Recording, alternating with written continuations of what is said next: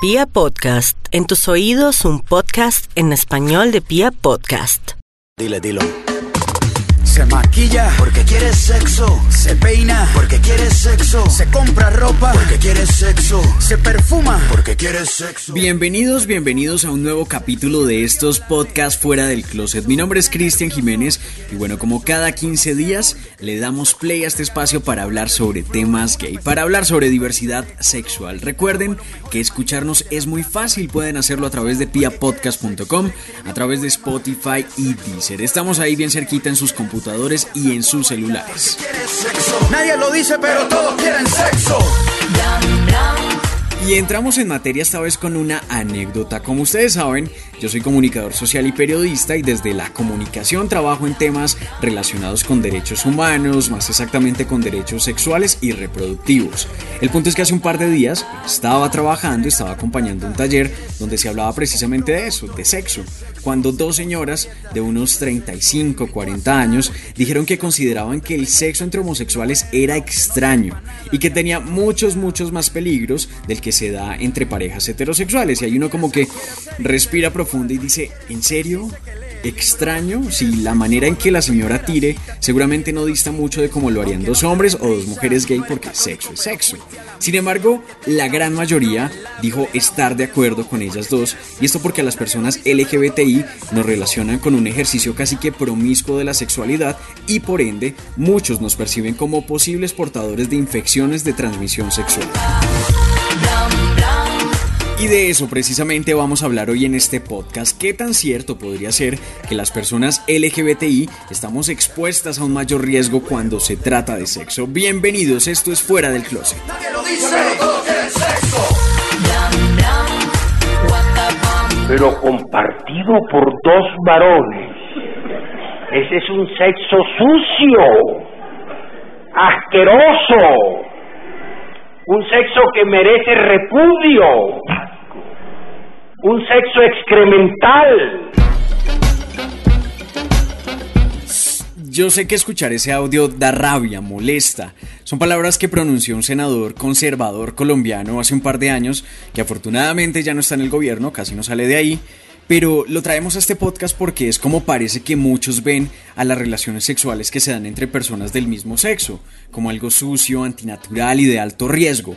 Y como aquí no somos expertos, decidimos invitar a alguien que sí lo sea para que nos ayude a aclarar un poco este tema. Hoy nos acompaña el doctor Juan Carlos Vargas, él es especialista en sexualidad y asesor en derechos sexuales y reproductivos y empezamos por preguntarle eso, ¿por qué hay tanto estigma sobre el sexo entre personas homosexuales? Doctor. El sexo entre personas del mismo sexo ha tenido estigma por dos razones fundamentales. Uno, porque se pensaba que eso era, eh, a los ojos de la religión católica, que era un pecado y que por lo tanto debía ser castigado. Y entonces sucede que a finales del siglo XX, en la década de los 80, cuando aparecen los primeros casos de SIDA, eh, justamente afecta a la comunidad homosexual y entonces es como una forma de reforzar que ese era el castigo divino a un sexo no permitido. Es más, el sexo entre personas del mismo sexo no es que conlleve una mayor cantidad de riesgos que la- las relaciones sexuales heterosexuales. Incluso tiene una ventaja y es que eh, no tiene el riesgo de un embarazo no planeado o no deseado. Hace un par de semanas la Organización Mundial de la Salud mostró que anualmente se detectan más de 370 millones, esto es mucho, más de 370 millones de personas contagiadas con alguna infección de transmisión sexual. Es decir, que la cifra de contagios por día supera el millón de personas. El estudio también reveló que el rango de infectados es muy similar entre hombres y entre mujeres. Y esto nos da pie para decir que no hay orientaciones sexuales peligrosas. Las peligrosas son las prácticas sexuales y esto se puede dar independientemente de si se es gay, lesbiana, bisexual o heterosexual. Todas las relaciones sexuales conllevan un riesgo de contagio a infecciones y enfermedades de transmisión sexual. No por ser gay eh, eh, los riesgos son exageradamente elevados. Eh, lo que sí es riesgo es tener algunos mitos en la cabeza, como por ejemplo pensar a mí no me va a pasar, o como esta es la primera vez, pues no conlleva para mí ningún riesgo, o pensar que si tengo varias, varias parejas sexuales, pues eh, el riesgo se disipa entre todos, no, por lo contrario, yo asumo el riesgo de todos más bien, o el riesgo es pensar que el condón no es necesario por lo que no es 100% efectivo. Lo importante es tenerlo en cuenta, eh, hacer una buena selección de su pareja y eh, nunca bajar la guardia frente a la protección. Como escuchaban esto que nos cuenta el Doc Vargas no aplica únicamente al sexo entre personas homosexuales. El riesgo de contraer una ITS una infección de transmisión sexual, pues es latente para todos. Le preguntamos también cómo prevenir el contagio y cuáles son esos signos de alarma con los que uno puede decir miércoles algo no anda bien. Doctor. Definitivamente la prevención para contagio de infecciones y enfermedades de transmisión sexual, el único que existe y que tenemos en este momento es el uso del condón en todo tipo de relación sexual, sea relación sexual penetrativa o también en las relaciones sexuales orales. Entre mujeres lo que se recomienda es la protección de los genitales o bien con un condón que se abre con una tijera o con un fragmento de este eh, plástico que se utiliza en la cocina para cubrir los alimentos. ¿A qué me refiero con las mujeres que tienen sexo entre mujeres?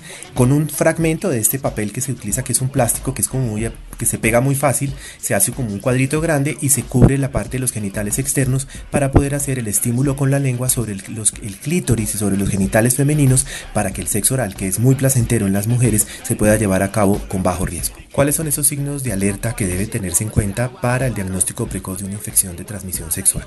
Básicamente pueden ser varias cosas. Uno, la aparición de úlceras o verrugas que generalmente, eh, por ejemplo en el caso de la sífilis, son asintomáticas y no producen dolor. En el varón son muy fáciles de ver porque se localizan en el, en, el pene, en el surco balano prepucial, es decir, debajo del glande y es muy fácil de verlo. En las mujeres es un poco más difícil porque esas úlceras no dolorosas pueden estar en la vagina y no son visibles fácilmente.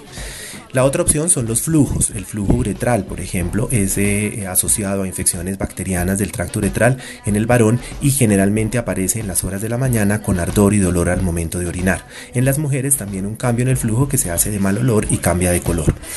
Y hay otro que son la aparición de ganglios, que pueden ser el signo de que algo está pasando, pero no necesariamente cuando aparecen ganglios en la región inguinal es porque hay una infección de transmisión sexual. En conclusión, la recomendación más importante es buscar una consulta médica donde le sea fácil para que le orienten y le pidan los exámenes que sean necesarios y de una vez den el tratamiento para evitar que estas infecciones progresen.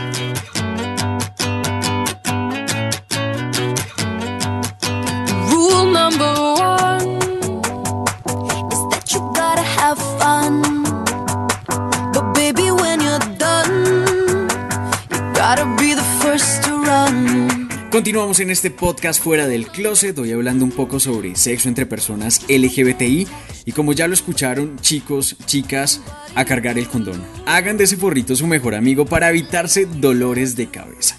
Y otro de los factores que no le agrada mucho a los conservadores es pensar en que, al menos en hombres gay, el sexo sea anal. De hecho, es tan grande el estigma sobre la práctica sexual que este ha sido el argumento sobre el que se han implementado las llamadas leyes de sodomía, que básicamente es la legislación que castiga como delito el tener sexo anal. Cuando usted escucha eso piensa que está hablando de algo viejo, antiguo, edad media, pero mm, no señores, a 2019 existen más de 70 estados con legislación vigente contra la sodomía, que es un término religioso, judeocristiano de hecho, que hace referencia a la ciudad de Sodoma, que según la Biblia fue destruida por ser la cuna del pecado, así que calculen el estigma que recae sobre lo que hacemos en la cama, o en la sala, o en el carro, o en la ducha, donde sea, que rico. Y es que estos estados contemplan estas leyes con castigos que van desde las multas, la prisión por meses o por años, e incluso la muerte en países como Arabia Saudita, Sudán y Nigeria.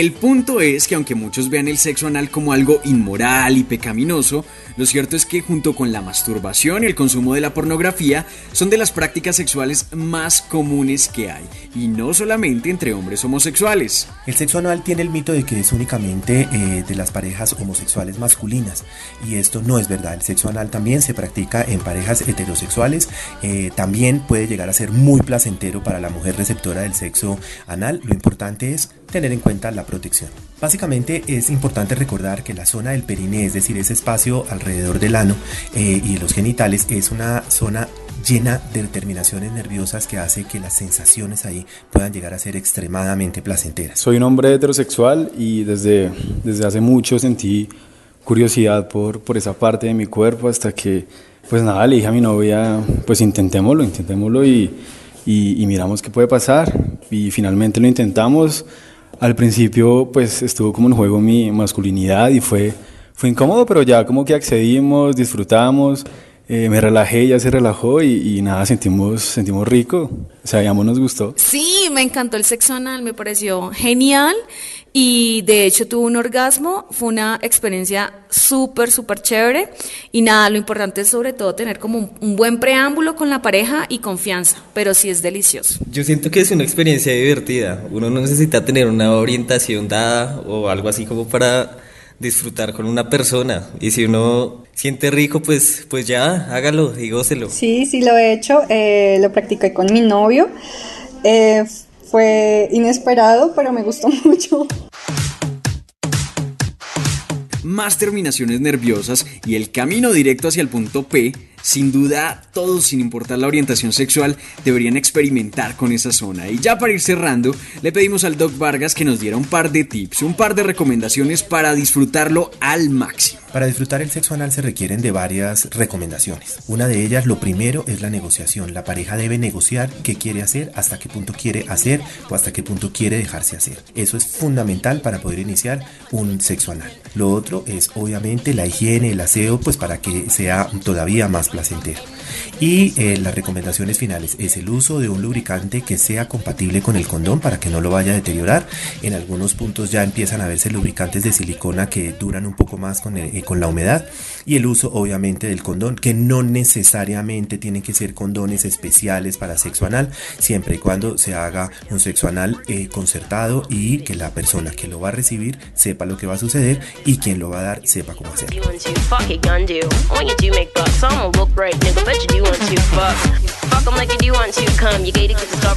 Ya lo escucharon, a poner todo eso en práctica para pasarla rico. Esperamos que les gustará mucho este podcast fuera del closet. Y si como a mí les pasa que se encuentran con alguien que les dice que por ser personas LGBTI nuestras relaciones sexuales están cargadas de peligro, recuerden que no hay orientaciones sexuales de alto riesgo, pero sí prácticas sexuales peligrosas. Nos encontramos en un próximo podcast fuera del closet. No olviden que estamos en redes sociales, en Twitter, en Instagram como arroba Pia Podcast y como arroba CristianJ1J. Hablamos por ahí. Chao pues.